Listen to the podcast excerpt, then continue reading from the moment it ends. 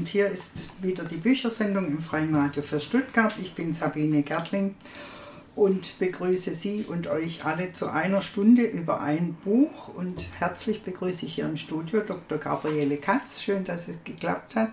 Ich freue mich sehr, da zu sein. Danke. Äh, Dr. Gabriele Katz ist in Württemberg geboren, also eine Schwäbin.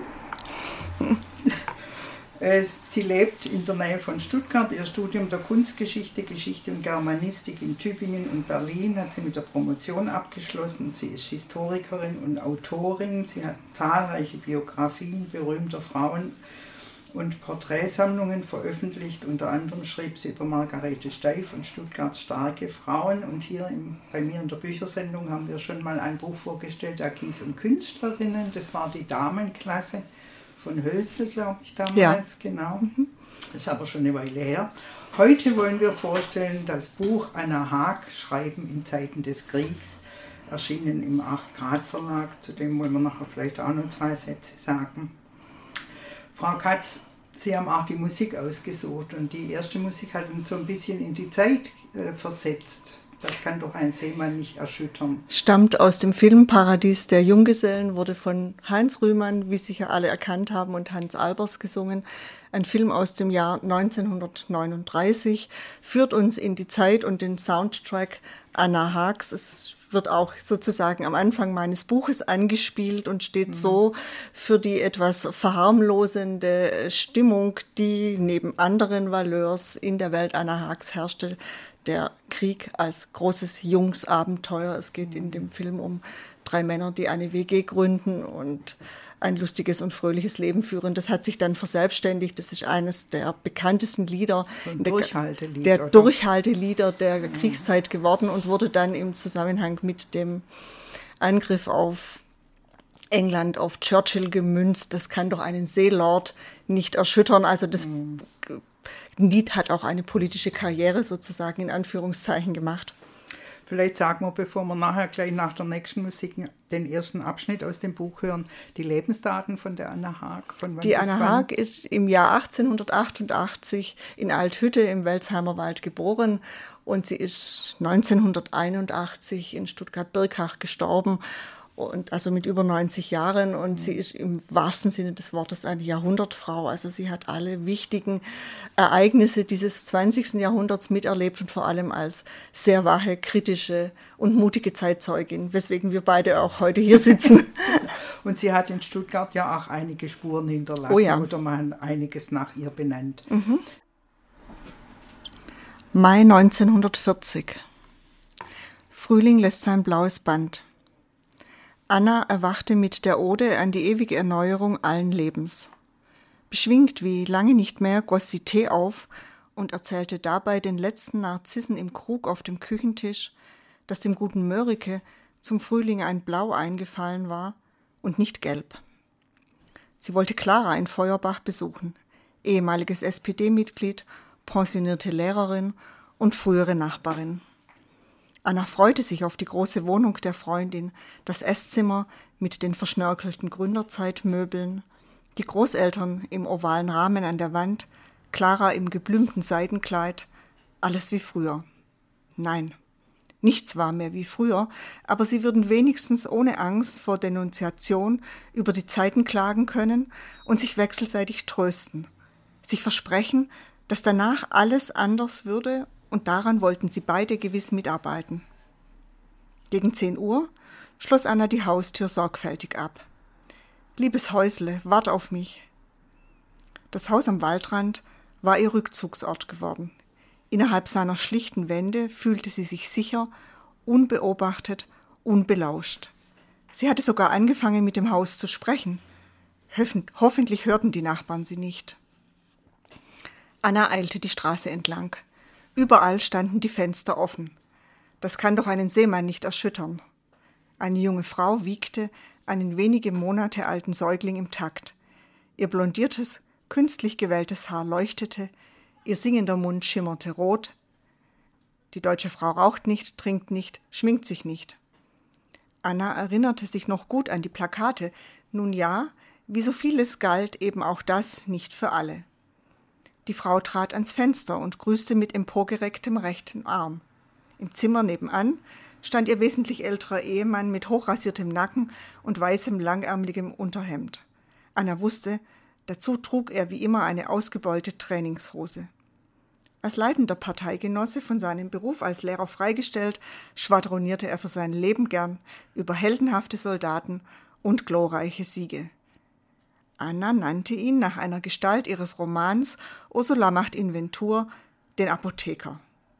Jener hatte sich mit Hilfe der Astrologie durchs Leben gewunden, ihr Nachbar tat es mit offizieller Flüsterpropaganda. Jetzt rief er laut Heil Hitler. Keinesfalls wollte sie sich den Tag verderben lassen, also grüßte Anna mit einer diffusen Geste und einem verwischten Lächeln zurück. Ihr fehlte das Deutsche. Anna fürchtete, man sah es an ihrer Körpersprache, hörte es an ihrem Stimmklang. Heute machte einen allein das schon verdächtig. Hausfrauen mit und ohne Kinder warteten an der Haltestelle der Straßenbahn. Anna stellte sich ein wenig abseits. Ihr war nicht nach Frontberichten und Siegesmeldungen zumute. Endlich kam die elektrische. Sie wählte eine leere Sitzbank in Fahrtrichtung und freute sich auf die halbe Stunde, die sie gleich durch den Wald mit seinem frischen Grün in den Talkessel schweben würde. Nur wenige Fahrgäste saßen in dem Waggon. Eine Arbeitsmaid mit dem Münzgeldapparat vor der Brust und der Zange für die Entwertung der Fahrscheine in der Hand ging langsam durch die Reihen, beobachtet von einer deutschen Heldenfrau mit gehämmerter Brosche, an der tadellos weißen Bluse, das Haar wie Gertrud Scholz-Klink in einem Ehrenkranz um die Stirn geschlungen. Über eine Mutter, die ihren zwei kleinen quengelnden Töchtern geduldig die Nase putzte, runzelte sie missbilligend die Stirn. Vermutlich hatte sie keine Kinder, denn ihr Leben gehörte ja dem Führer. Anna blickte auf den Strauß Gartenblumen in ihren Händen und stellte sich Claras zartes, feines Gesicht vor. Wie viele Stationen waren es noch bis zum Hauptbahnhof, bis Feuerbach? Endlos viele. Ein alter Mann, die Hände auf einen Stock gestützt, murmelte leise vor sich hin. Er erinnerte Anna an einen kauzigen Nachbarn, Herrn Uhlmann, den sie sehr mochte. Dann wanderte ihr Blick weiter zu einem jungen Soldaten mit stolz geschwellter Brust, das Käppi unter die Schulterklappe geklemmt, ein Urlauber. Armer Junge. Hoffentlich musste er dieses Hochgefühl nicht sehr bald bitter bezahlen. Die Überzeugte war Annas Augen gefolgt. Wie sieht es aus bei unseren Männern da draußen? Habt ihr den Franzosen ordentlich eins draufgegeben? Pflichtschuldig gab er Bericht über die Erfolge an der Westfront. Vorgestern hatten deutsche Truppen die Kanalküste erreicht. Er bedauerte nicht dabei gewesen zu sein und die Begeisterte tröstete ihn damit, dass er noch viele Siege für Führervolk und Vaterland werde erringen können. Sie bebte. Der Mann mit dem Stock blickte kurz hoch. Das kenne ich alles vom letzten Krieg. Freut euch nicht zu früh. Es kann auch ganz anders kommen. Anna wandte sich zum Fenster, aber das Maigrün hatte seinen Glanz verloren und wich zurück. Mit Albert hatte sie Hitlers Mein Kampf Seite für Seite gelesen. Für das Ziel Lebensraum im Osten hatte er dort bereits die Ausschaltung Frankreichs als Rückendeckung gefordert. Jetzt war es soweit. Und dieser junge Soldat sollte so wie Hunderttausende dabei helfen. Als die Bahn sich durch Stuttgart hinabschlängelte, stieg am Eugensplatz eine Frau mittleren Alters zu. Rotgeweinte Augen, ein bekümmertes Gesicht, herabfallende Schultern. Anna seufzte. Es gab heute so viele Gründe, mit dem Leben zu hadern oder zu trauern. Die Frau setzte sich auf den freien Platz gegenüber, dann huschten ihre Blicke zu dem Soldaten. Sind Sie auf dem Weg zu Ihrer Mutter? Oder haben Sie gerade mit ihr gefrühstückt und fahren jetzt zu Ihrer Braut? Eine Stimme matt vom vielen Weinen. Warum wollen Sie das wissen? fragte der Mann mit dem Kindergesicht über dem Uniformkragen. Was geht Sie meine Mutter an und eine Braut habe ich nicht? Er wandte sich ab. Da können Sie froh sein. Mein Sohn hatte eine Braut und er war bei den Fallschirmjägern in Holland. Anna zuckte zusammen. Vor zehn Tagen hatte der Angriff der Heeresgruppe B auf Belgien und die Niederlande mit Fallschirmjägern-Einheiten begonnen. Er ist gerne gesprungen. Mutter, hat er immer gesagt, in der Luft fühle ich mich frei wie ein Vogel, da kann mir nichts passieren. Und dann haben sie ihn abgeschossen. in der Luft. Getreu seinem Fahneneid starb im Kampf um die Freiheit Großdeutschlands Hans Schmid den Heldentod für Führer, Volk und Vaterland. Die Stimme erstickte. Wie oft mochte die Frau diese Nachricht gelesen haben? Wie lange hatte sie gebraucht, sie zu verstehen? War das Unglück als plötzlicher, gewalttätiger Schock über sie hinweggerollt oder langsam auf sie zugekrochen? Anna fröstelte. Sein Freund hat es mir geschrieben, fuhr die Frau fort, wie er langsam vom Himmel herabgetaumelt und in einem Baum hängen geblieben ist. Können Sie sich das vorstellen? Der Rudi ist in den Baum geklettert und hat meinen Buben heruntergeholt. Jetzt konnte die Führertreue sich nicht mehr beherrschen. Sie richtete sich auf und reckte den Zeigefinger an der lang ausgestreckten Hand. Da weint man nicht, da ist man stolz, schrie sie der verwaisten Mutter ins Gesicht. Ihr triumphierender Blick lauerte in die Runde, ob jemand widerspräche. Alles andere ist Defetismus. Und Defetismus ist Volksverrat. Was für eine Zeit. Anna umklammerte ihre Blumen, der oder die einzelne zählte nicht. Weder der tote Junge noch seine Mutter. Nichts als Menschenmaterial waren sie alle. Das war jetzt ein erster Abschnitt aus Anna Haag Schreiben in Zeiten des Krieges von Gabriele Katz, der Autorin, gelesen. Was war denn die Anna Haag? Sie war Autorin, sie war Aktivistin, sie war Politikerin. Sie Was war, war, sie denn? Sie war Journalistin und äh, mhm. sie hat vor allem, und das ist die Grundlage meines Buches, in der Zeit von Mai 1940 bis zum Kriegsende 1945 ein Tagebuch geführt, in dem sie Alltagsgeschichte aus Frauensicht darstellt. Das ist eines der wenigen Quellen, die eine dezidiert feministische, weibliche Perspektive einnehmen und äh, die, sie beobachtet sehr genau. Sie ist nicht nur, sie gibt nicht nur ihre Gefühle wieder oder das Schicksal ihrer Familie, sondern sie ist eigentlich auch eine Chronistin der Stadt Stuttgart, denn sie ist eine aufmerksame Zeitungsleserin, äh, schneidet Dinge aus, dokumentiert politische Prozesse, und äh, Übergriffe auf Männer, auf Frauen kommentiert sie, klebt sie in ihr Tagebuch. Also es ist so eine Doppeltheit von Reflexionsinstanz und äh, Chronik des Tatsächlichen, ein sehr wertvolles Zeitzeugnis, wie ich finde. Das heißt, aufgrund dieses Tagebuchs haben Sie dann dieses Buch verfasst? Ja, dieses Tagebuch äh, hat sie direkt nach Kriegsende, und jetzt kommen wir zur Politikerin Anna Haag, die sie eigentlich erst nach dem Ende des Zweiten Weltkrieges wird, hat sie ihn abgeschrieben. Sie hat ein Typoskript von über 500 Seiten verfasst und hat gehofft, dieses äh, Tagebuch würde einen Verlag finden. Hat es nicht getan. Das Tagebuch im äh, Original, in der handschriftlichen Form, liegt äh, im Stadtarchiv Stuttgart und das Typoskript hat seinen Weg nach England genommen, wo ihre Tochter gelebt hat. Äh, und wurde dann einem englischen Historiker Edward Timms bekannt im Jahr 2017, 18, der 2019 dann auch in deutscher Sprache das erste ausführliche Buch über Anna Haag veröffentlicht hat, wo er ihre Beobachtungen und den Stellenwert dessen, was sie beobachtet und niedergeschrieben hat, im Typoskript und in, dem, in der handschriftlichen Version verglichen hat und erstmals der Öffentlichkeit im Zusammenhang zugänglich gemacht hat. Dann wurde das Tagebuch, das Typoskript des Tagebuchs in seiner Gänze letztes Jahr im Reklamverlag veröffentlicht. Aber das sind hunderte von Seiten und ich habe versucht, äh, eine Einführung in das Denken und Leben von Anna Haag zu geben und die ganze Sache zu konzentrieren, es in eine Spielhandlung vorsichtig einzubetten und von daher etwas aus diesem wissenschaftlichen Kontext herauszunehmen und in einen nachvollziehbares Frauenschicksal zu verwandeln in diesen vier Jahren, fünf Jahren. Das hat jetzt schon fast meine Frage beantwortet, wie Sie denn auf die Anna gekommen sind, also wie Sie dazu kamen, über sie zu schreiben. Ich glaube, zum ersten Mal habe ich über Anna Haag in dem Buch von Mascha Rippel-Schmidt wieder das verkochte und verbügelte Steht Leben gelesen. Und äh, seitdem hat sie mich eigentlich fasziniert, weil man kennt mhm. die Tagebücher von Viktor Klemperer, man kennt äh, Ruth äh, Andreas ja. Salome, äh, die in Berlin als Journalistin so ein Tagebuch verfasst hat. Und äh, aber Anna Haag, die es mit äh, einem sehr feinen Sinn tut für das Detail, war eigentlich immer noch sehr unbekannt. Ich hoffe, es hat sich jetzt geändert mit der Edition des Tagebuches, ja. Ja, ich habe das Gefühl, dass, dass sie jetzt wieder mehr äh, gesehen wird, sagen wir es mal so.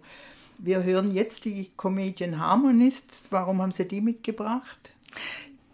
Die Comedian Harmonists äh, sind eigentlich für mich so äh, dieses Männerbild vor dem Dritten Reich, also diese kultivierten, eleganten, den Frauen zugeneigten Männern. Also wir wissen ja, dass in den 20er Jahren die äh, Geschlechter wesentlich näher zusammen waren und mit 33 wird es wieder so auseinander differenziert. Es gibt diese Männerrollen, es gibt diese Frauenrollen und das ist sozusagen nochmal ein Sound aus einer anderen Zeit.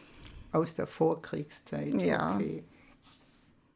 Ist das auch eine Erinnerung an glückliche Zeiten der Familie Haag? Ja, es ist eigentlich die Familienfrau Anna Haag, die für mich mit dem Lied und mit dem Automobil, um das es da geht, verbunden ist. Denn Anna äh, kauft, als ihr Mann strafversetzt worden ist von Feuerbach. Er war Mathematiklehrer an einem jungen Gymnasium dort und weil er sich über die Gräuel äh, des Ersten Weltkrieges in einer Rede geäußert hat, wurde er nach Ludwigsburg strafversetzt in eine Mädchenschule und musste dann mit dem Kollegen, der für diese Versetzung verantwortlich war, im Zug dorthin fahren, was ihn natürlich sehr belastet hat.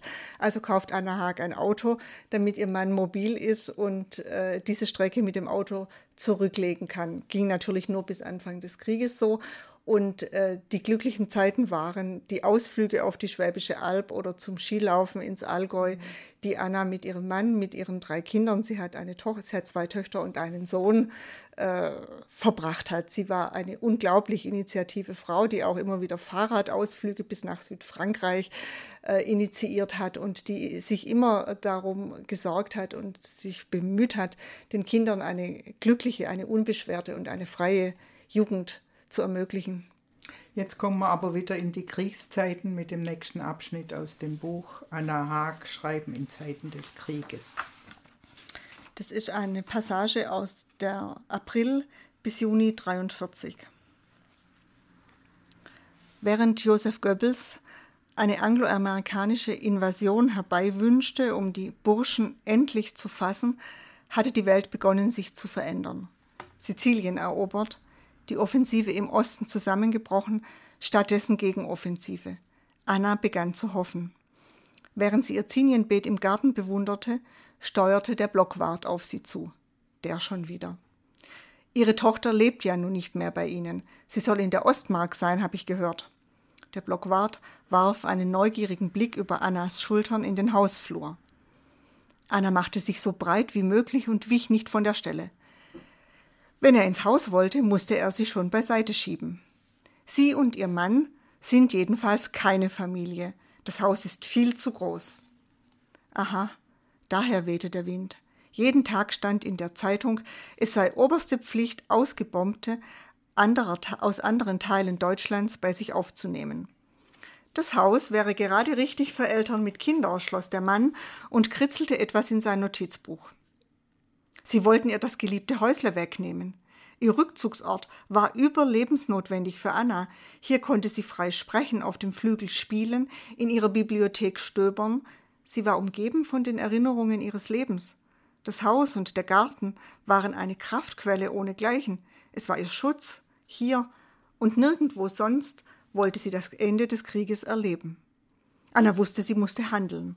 Sie eilte aufs Rathaus, erzählte von ihrem Wunsch, Frauen, die ganz allein stünden, zu helfen. Am nächsten Tag standen eine Mutter und Tochter vor ihrer Tür, sie kamen aus Köln, wirkten so ängstlich und kultiviert, dass Anna ihnen gern zwei Zimmer in ihrem Dachgeschoss anbot. Es klingelte. Weg mit den Blättern. Wohin damit? Ins Gebüsch vor dem Fenster. Eine halbe Stunde später zog Anna Rudolfs Schulheft zwischen den blauen Hortensien hervor und schrieb weiter: War das ein Schrecken! Ein Polizist stand vor meiner Tür, Luftschutzfragen, man muss seinen Dachboden imprägnieren lassen. Juli und August 1943. Stuttgart wurde aus dem öffentlichen Bauprogramm für Luftschutz gestrichen und die Bevölkerung muss die Initiative selbst in die Hand nehmen. Sillenbuch würde keinen großen Bunker bekommen und die Menschen begannen mit dem Bau von fünf Pionierstollen. Am Ende der Kernenblickstraße, am Braunauer Platz, in der Kolpingsiedlung, der Buowaldstraße und in der Nähe des alten Schulhauses. Wer einen Berechtigungsausweis für einen Platz dort haben wollte, musste 150 Stunden Arbeit nachweisen. Wer zwei Plätze wollte, so wie Anna, 300 Stunden. Aber sie würde es schaffen. Sizilien erobert, der Zusammenbruch der Heeresgruppe Mitte, Mitte im Osten, Anna hatte neue Kraft geschöpft. In der Einführungsstunde für den Bau der Stollen saßen nur Frauen und alte Männer. Anna und Herr Ullmann zwinkerten sich zu. Sie würden sich gegenseitig unterstützen. Auch die Frau Sonderrichter, die Frau Apotheker, alle mussten sie mithelfen, vielleicht sogar der Apotheker höchst selbst. Anna besah sich die Lockenfrisuren, die roten Fingernägel, die graziösen Schuhe mit den hohen Absätzen. Auf der Post wartete dann eine lange Schlange Leute, auch Franzosen. Zwangsarbeiter für Daimler in Untertürkheim. Sie warteten schon lange. Alle drängten sich an ihnen vorbei, bis auf Anna. Monsieur, vous étiez ici avant moi, s'il vous plaît. Sie dachte mit Stolz an ihren Französischunterricht beim Pfarrer in Althütte und ihre Konversationsstunden mit ihrer polyglotten Tante in Backnang. Die Franzosen freuten sich und traten zum Schalter. Anna hörte schimpfende Stimmen in ihrem Rücken. Das sind doch Ausländer. Sie drehte sich um. Aber diese Männer hier arbeiten doch für Deutschland. Welche Genugtuung war es, in die verdutzten Gesichter zu sehen. Anna lächelte. Was wäre Annas Leben ohne Radio? Am 25. Juli war Mussolini gestürzt worden. Als sie davon erfuhr, raus aus dem Bett, ran an den Flügel. Nun danket alle Gott. Sie spielte laut und energisch, bis Albert im Schlafanzug auf der Türschwelle stand. Die Putzfrau rief aus der Küche: Ich möchte jetzt kein Nazi sein. Der Apotheker saß regungslos im Garten, ein Nachthemdzipfel hing unter der kurzen Sporthose hervor. Ein erregendes Gefühl überflutete Anna, welches sie jauchzen machte. Nun danket alle Gott. Das Leben wird bald wieder beginnen in dem Abschnitt, den wir gerade gehört haben, ging es ja ganz kurz auch darum, dass Tagebuchschreiben in der Zeit gefährlich war. Sie schmeißt ihr Heft ja aus dem Fenster ins Gebüsch, damit es ja niemand sieht.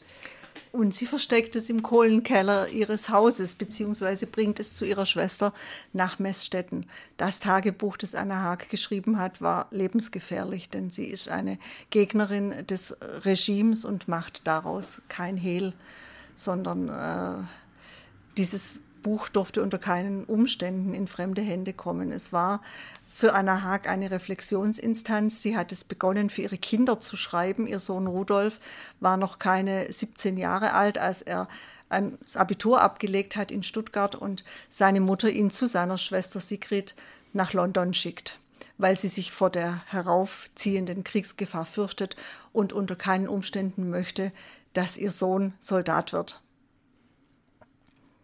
War das so auch die, die Motivation für die Anna Haag, dieses Tagebuch zu schreiben? Ja. Vorher hat sie ja Romane geschrieben oder journalistisch geschrieben. genau, sie wollte für die Kinder festhalten, wie dieses Leben mhm. für sie in diesem Stuttgart weitergegangen ist und insbesondere natürlich für die Tochter Sigrid und den Sohn Rudolf, der sich zuerst in einem Internierungslager in England aufgehalten hat und dann in Kanada. Also das der, war, den sie in Sicherheit bringen konnte. Den sie in Sicherheit bringen konnte, den sie aber natürlich schrecklich vermisst hat, um den sie sich große Sorgen gemacht hat. Denn er war ja noch ein sehr junger Mann. Hm. Grundlage des Buchs ist ja dieses Tagebuch der Anna Haag. Wie viel haben Sie denn aus dem Tagebuch übernommen? Wie viel ist Ihre Fantasie dazu oder Ihre Interpretation? Also ich habe mich, was die Chronologie angeht, an das Tagebuch gehalten. Ich habe alle Übernahmen aus dem Tagebuch, vor allem in Dialogen, sind äh, kursiv äh, gekennzeichnet, so dass wir äh, Anna Haag als Chronistin, als Wiedergabe von O-Tönen in, auch in meinem Text ganz klar erkennen können. Ich habe äh, die Dinge etwas zusammengeschoben, dramatisiert. Ich habe aus ihren Lebenserinnerungen, zum Beispiel die Beziehung zu ihrem Mann, das war eine große Liebe, die Anna und Albert Haag verbunden haben, rekonstruiert und habe sie dann in so eine kleine Spielhandlung äh, mit eingewoben, wobei auch deren äh, Grundlagen und Ecksteine aus dem Tagebuch entnommen sind, wenn es zum Beispiel mal ein Erdbeben gibt und an Albert seine Anna beruhigt oder er ihr immer wieder dieses Haus, also er besorgt dann das Material, um das Haus immer wieder aufzubauen. Und diese große Fürsorge und äh, Liebe, die die beiden füreinander empfunden haben, äh, ist auch eines äh, der Grundmotive dieses Buches, um zu zeigen, dass Anna Haag ein Mensch war, der war für die Familie da, sie hatte eine glückliche Ehe, sie glaubte an die Zukunft wegen all dieser Dinge, die schon in der Vergangenheit lagen, wo sie sich schon sehr oft bewährt hat und wusste, ich und Albert, wir schaffen auch das. Also hatte da ein Vertrauen oder ein, ein Zutrauen ins Leben Oh ja, sie war eine halt. unerschütterliche Optimistin und eine Frau, die großen Humor hatte, die andere immer wieder ermuntert hat, aufgerüttelt hat und wir schaffen das und die Zeit geht vorbei und dann kommt eine andere Zeit. War das äh, denn für Sie auch äh, der Anlass, sich auf dieses Schreiben im Krieg zu beschränken und nicht jetzt eine Biografie über Anna Haag zu schreiben, sondern wirklich diese Kriegszeit in ihr Buch zu packen? Weil sie Wir da persönlich geschrieben hat? Sie hat äh, aus der äh, Sicht einer Frau und einer Mutter geschrieben ja.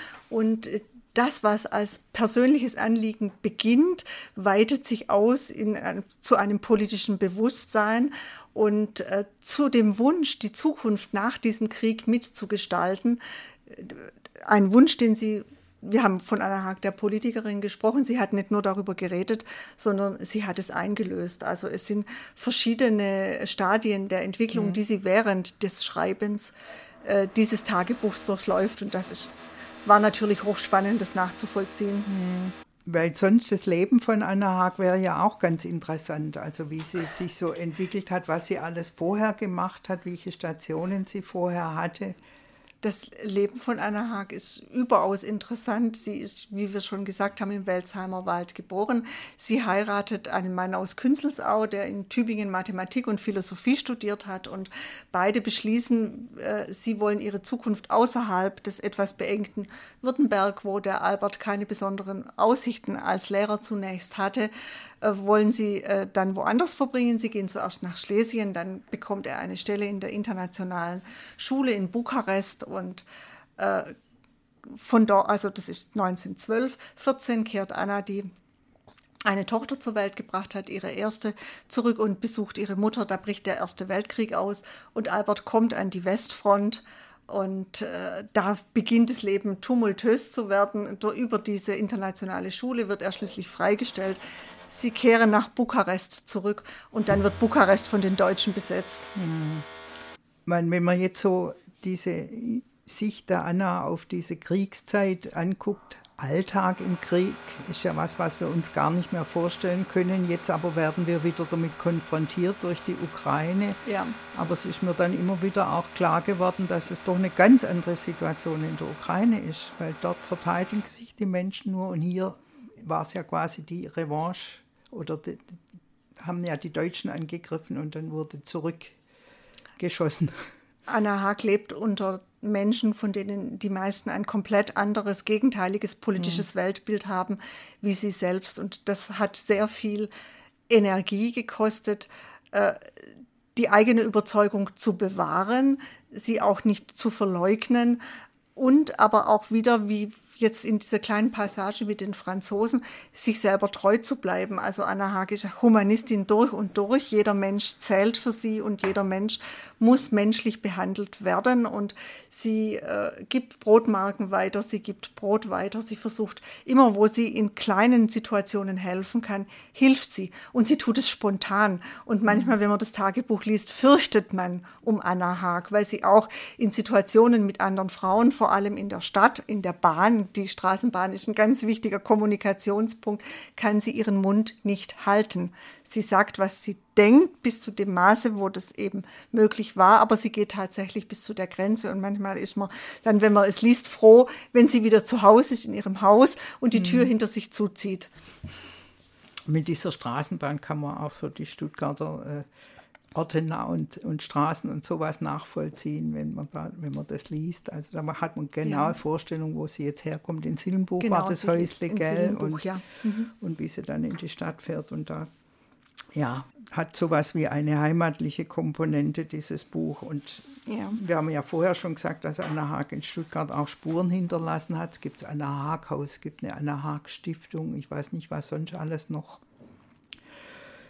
Es war eine wichtige und erstaunliche, mutige Frau, auch in diesem, in diesem Schreiben in der Kriegszeit ist das sehr deutlich geworden. Wir hören jetzt noch einen letzten Abschnitt aus dem Buch und danach dann noch eine Musik, die haben Sie ausgesucht als mhm. Freude aufs Kriegsende, oder wie war das?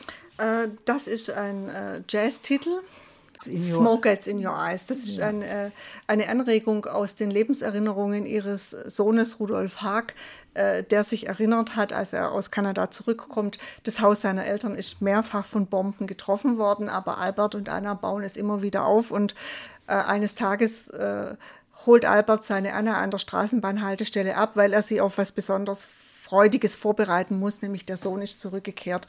Und Anna, wir hatten vorher ja schon bei den anderen Musiktiteln, der Oberon, sie ist eine große Musikliebhaberin gewesen, sie hat Klavier gespielt, sie besitzt einen Flügel, der auch, oh Wunder, den Krieg überstanden hat, der Flügel ihrer Tochter Isolde, einer ausgebildeten Pianistin. Und als Albert, als die Eltern in das Haus in Sillenbuch zurückkehren, sitzt Rudolf am Flügel und spielt Smoke Gets in Your Eyes. Deswegen hören wir das nachher zum Abschied, aber genau. vorher hören wir noch den letzten Abschnitt aus dem Buch Anna Haag Schreiben in Zeiten des Kriegs. Und der beschäftigt sich nun mit dem Ende des Krieges. Am 7. März 1945, vier Tage nachdem das Häusle noch einmal unter den Bomben geächzt hatte, erreichten US-Soldaten südlich des Ruhrgebiets die nicht vollständig zerstörte Brücke bei Remagen und konnten einen Brückenkopf auf dem rechtsrheinischen Ufer einrichten. Das war der Anfang vom Ende. Anna und Albert fielen sich in die Arme, spielten und sangen einen Choral. Wie das Gesicht der Welt sich wandelt, schrieb Anna Ende März in ihr Tagebuch. Die Amerikaner bei Karlsruhe über den Rhein, Panzer in Heidelberg, in Bretten, augenblicklich in Heilbronn. Kann man das glauben? Darf man das glauben? Man hört nichts, sieht nichts, dichter Nebel schließt Fliegerbesuch aus. Doch das Ende war nah, das bewiesen die Verwandlungskünstler rund um Anna und Albert. Wie viele Antinazis wir haben. April 1945. Zu Ostern schrieb die Zeitung von der Stunde der Entscheidung. Der offizielle Befehl lautete Vernichtung alles dessen, was der Zerstörung durch Kriegshandlung entgehen sollte.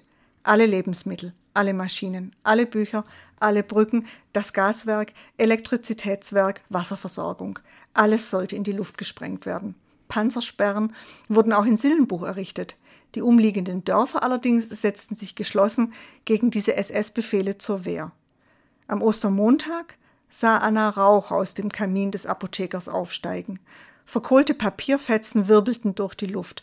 Er verbrannte, was ihn belasten könnte. Anna versteckte ein paar Lebensmittel und ermutigte Albert, die Aufforderung, sich erneut zum Volkssturm zu stellen, zu ignorieren. Dann, eines Morgens, waren Isolde und ihr Mann verschwunden. Anna hatte zum Frühstück gerufen und keine Antwort erhalten. Albert saß bereits am Tisch. Da ging Anna zum Zimmer der beiden im Erdgeschoss und klopfte an die Tür. Nichts. Sie klopfte noch einmal. Wieder keine Antwort. Sie drückte die Türklinke herab, öffnete und blickte auf zwei unbenutzte Betten. Der Schrank leer, die Kommode leer, die Rucksäcke weg, die Wanderstiefel weg. Keine Nachricht. Anna wusste seit Wochen von den Plänen ihrer Tochter, trotzdem fühlte sie sich verlassen. Sie sind weg, Albert, einfach weg. Mit ausgebreiteten Armen kam Albert auf sie zu. Wie gut es war, seine Schulter zum Ausweinen zu haben. Nachdem sie das lange Minuten getan hatte, putzte Anna sich die Nase, goss für beide Bucheckern Kaffee ein und lächelte Albert zu. Im Lauf des Tages brachte ein fremder Mann einen Zettel von Isolde, sie sei in Sicherheit, habe keine Lust, in den letzten Stunden durch Gestapo oder Volkssturm aufgeknüpft zu werden, schrieb sie, noch sich von der einrückenden Soldateska vergewaltigen zu lassen. Natürlich nicht, dachte Anna, faltete den Zettel und schob ihn in ihr Tagebuch. Der Volkssturm würde zweifellos zu ihr kommen und wissen wollen, wo Isolde sich aufhielt. Die ganze erste Aprilwoche war Artilleriefeuer in Sillenbuch zu hören. Ein paar Jungen wollten als Werwolf-Gruppe Helden spielen, ein Trupp Tiroler Soldaten im Wald versteckt erwartete seine Gefangennahme. Zwei Russinnen bettelten um Lebensmittel, Anna gab ihnen ein paar Kartoffeln. Am 6. April standen die amerikanischen und französischen Truppen 30 Kilometer vor Stuttgart. Anna legte sich angezogen ins Bett und versuchte zu schlafen. Die wirsten und widersprüchlichsten Nachrichten erreichten die Menschen im Stollen. Kinder ab zwölf Jahre werden von der Hitlerjugend weggebracht. Alle waren ab sofort ohne Bezugsscheine erhältlich. Es gibt immer noch Fanatiker, schrieb Anna. Die wollen aus dem Fenster auf die einrückenden Truppen schießen und wollen die, die das nicht beabsichtigen, anzeigen. Die Frauen dagegen klagten über die Einquartierung deutscher Soldaten. Eine Freude war, dass Isolde und ihr Mann sich in der Nähe versteckt hielten. Sie lebten. Dann, an einem wunderschönen Frühlingstag, das erste Artilleriegeschoss. Reichsverteidigungskommissar Wilhelm Murr gab am 13. April Befehl, jeden zu erschießen, der die weiße Fahne hisste. Alarm, Artillerie, Angst, schrieb Anna über den Ablauf der Tage. Die Nachbarn vergruben Juwelen und Silber im Garten, verbrannten Hitlerbilder, Parteikorrespondenz, Uniformen. Anna grub ihr Kartoffelfeld um. Am 17. April hörte sie im Radio von einer friedlichen Übergabe Stuttgarts und konnte es nicht glauben, aber es stimmte. Karl Strölin hatte sich dem unbedingten Durchhaltebefehl widersetzt, die Sprengung der Neckarbrücke verhindert, über die die Wasserleitung geführt wurde, und Kontakt zur französischen Armee aufgenommen. Ein Funker unterdrückte den Haftbefehl gegen ihn, bewahrte den Oberbürgermeister vor der standrechtlichen Erschießung und die Stadt vor der kompletten Zerstörung. Anna stellte einen Krug mit den ersten Narzissen auf den Küchentisch. Euch wollte ich wiedersehen, flüsterte sie. Dann machte sie mit Albert einen Waldspaziergang. Plötzlich Maschinengewehrschüsse. Sie rannten durch das schmale Waldstück bis zur Straße. Ein vollbeladener Lastwagen mit flüchtendem deutschen Militär stob vorbei. Heim, so schnell wie möglich, Deckung suchen, schrien die Soldaten. Die erste Granate sauste über ihr Haus. Sie verbrachten eine lange Nacht im Stollen, kehrten dann zurück. Eine erneute Detonation, also wieder in den Stollen. Als sie sich ihrem Haus bei Tagesanbruch erneut näherten, stand es noch. Anna machte in der Küche Feuer, kochte Tee. Sie frühstückten hastig und wollten sich wieder im Stollen in Sicherheit bringen. Ein Mädchen rief ihnen unterwegs zu, französische Panzer seien auf dem Weg in die Stadt. Der Stollenkommandant brüllte, die Frauen sollten putzen, statt faul herumzusitzen. Jemand kam und wollte Zivilkleidung für deutsche Soldaten, die sich im Wald versteckten. Dann rannten Albert und Anna nach Hause. Ein französischer Soldat stand am Gartentor, kam herüber und polterte gegen die Tür. Vielleicht blinzelte er in die warme Frühlingssonne, vielleicht auch nicht. Es war Samstag, der 21. April 1945.